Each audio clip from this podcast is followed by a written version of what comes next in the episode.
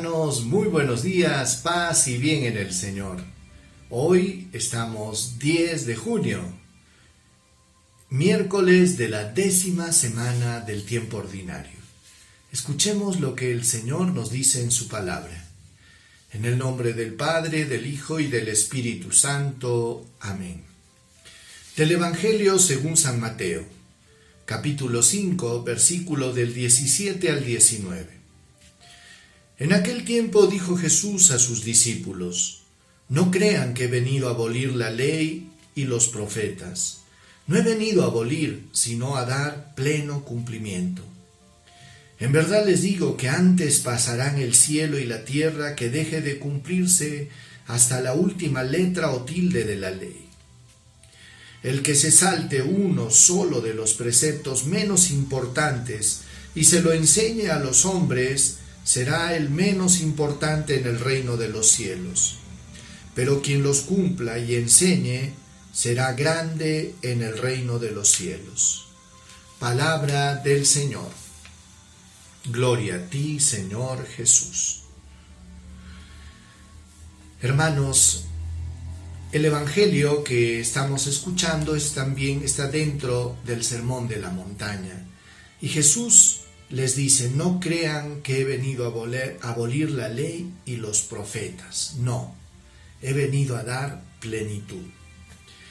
A veces la gente está muy preocupada de no quedar fuera de la moda y pareciera pues de que estar fuera de los estándares que establece la sociedad o el mundo significa que estás como que desadaptado o poco ubicado. Y a veces eh, eso puede conllevar un error grande, hermanos, porque hay algunas cosas en la vida que cambian y hay otras que permanecen, ¿verdad? Por ejemplo, todos somos conscientes que escuchar una pieza de música clásica es algo tan hermoso que nunca va a pasar de moda, ¿verdad? Es, es algo que queda dentro del patrimonio cultural de la humanidad. Escuchar a Beethoven, Bach, etc., Vivaldi. Entonces, cuando uno comienza a darse cuenta que hay cosas que no van a cambiar y que tienen que permanecer dentro de un patrimonio en el que se considera pues patrimonio de la humanidad, de la cultura, de la moral, de los principios éticos, entonces comenzamos a darnos cuenta pues de que no todo debe cambiar, ¿verdad? Ahora, lógicamente la predicación de Jesús era completamente novedosa. Y a veces Jesús hacía algunos signos y algunas, eh, algunos milagros que podían dar a pensar a algunas personas que juzgan las cosas superficialmente, dar a pensar de que Jesús había venido a abolir toda la ley y los profetas siendo que Jesús, por ejemplo, hacía una sanación un día sábado. Y los judíos se escandalizaban y cómo era posible de que Jesús haga una sanación en sábado. En una oportunidad sanó a una persona que había estado encorvado 38 años. Y era sábado. Y ellos, los judíos, se escandalizaron. Y Jesús les dice, Tantos años estaba esta persona atada por Satanás y no la podía yo liberar un día sábado. Ellos no entendían. Y lo que quería decir Jesús es que la caridad, que la misericordia está sobre todo. Y que en la base de la religión tiene que estar el amor. Porque si la religión no nos lleva al amor a Dios y al amor al prójimo, entonces se convierte en una práctica alienante que nos desconecta de la realidad. Y por eso que Jesús decía, no he venido a abolir la ley, he venido a, darle plenitud.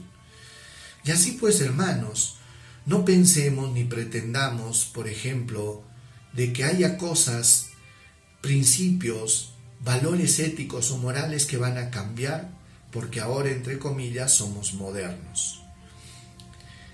La ética, la moral, los principios bíblicos que rigen nuestra vida no están sujetos a la moda. ¿Quién hubiera pensado que hace 20 años ni siquiera nos hubiéramos imaginado que hoy en día comprar un pantalón roto, como se compran ahora los chicos estos jeans con, rotos, hubiera estado a la moda y que cueste más que un pantalón bueno, normal. Pero sin embargo, a veces la moda es subjetiva, ¿no? Y, está sujeta pues a, a veces hasta caprichos. Pero la moral no, los principios no, van por otro lado. Por eso, queridos hermanos, permanezcamos firmes en aquello en lo que hemos fundamentado nuestra vida, que son nuestros valores y nuestros principios. Caminamos como personas de fe y hay cosas que no pueden estar sujetas a las mayorías. No se trata aquí de democracia, porque la mayoría dijo que, que el aborto eh, no está bien, que es un derecho, entonces nosotros también tenemos que aceptarlo. Para nada. Eso es un error. Nuestros principios van basados en la palabra de Dios, en, una ley que no cambia y que está basada de alguna forma en aquello que es lo más profundo al ser humano, que es el respeto a la vida, a la verdad, a la justicia, al amor, al respeto al prójimo. Hermanos, permanezcamos fieles a lo que Cristo, a lo que Dios nos ha enseñado y a lo que Dios nos ha revelado en su palabra y caminaremos como hijos de la luz.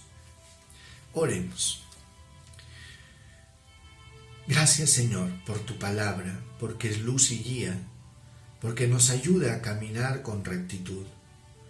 Ayúdanos, Señor, a no dejarnos seducir ni convencer por cosas que están de moda, Señor, y son pasajeras. Ayúdanos, Señor, a no pretender agradar a todo el mundo, sino a buscar ante todo complacerte a ti. Señor, estamos en tus manos y tu palabra es luz, guía y sabiduría.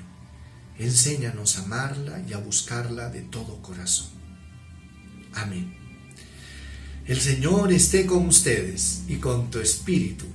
Que el Señor Todopoderoso derrame su bendición sobre ustedes, bendiga sus familias, bendiga su trabajo, les conceda salud, paz, protección y bendición en el nombre del Padre, del Hijo y del Espíritu Santo. Que tengan un lindo día y que la paz del Señor esté siempre con ustedes. Nos vemos el día de mañana. Y bien.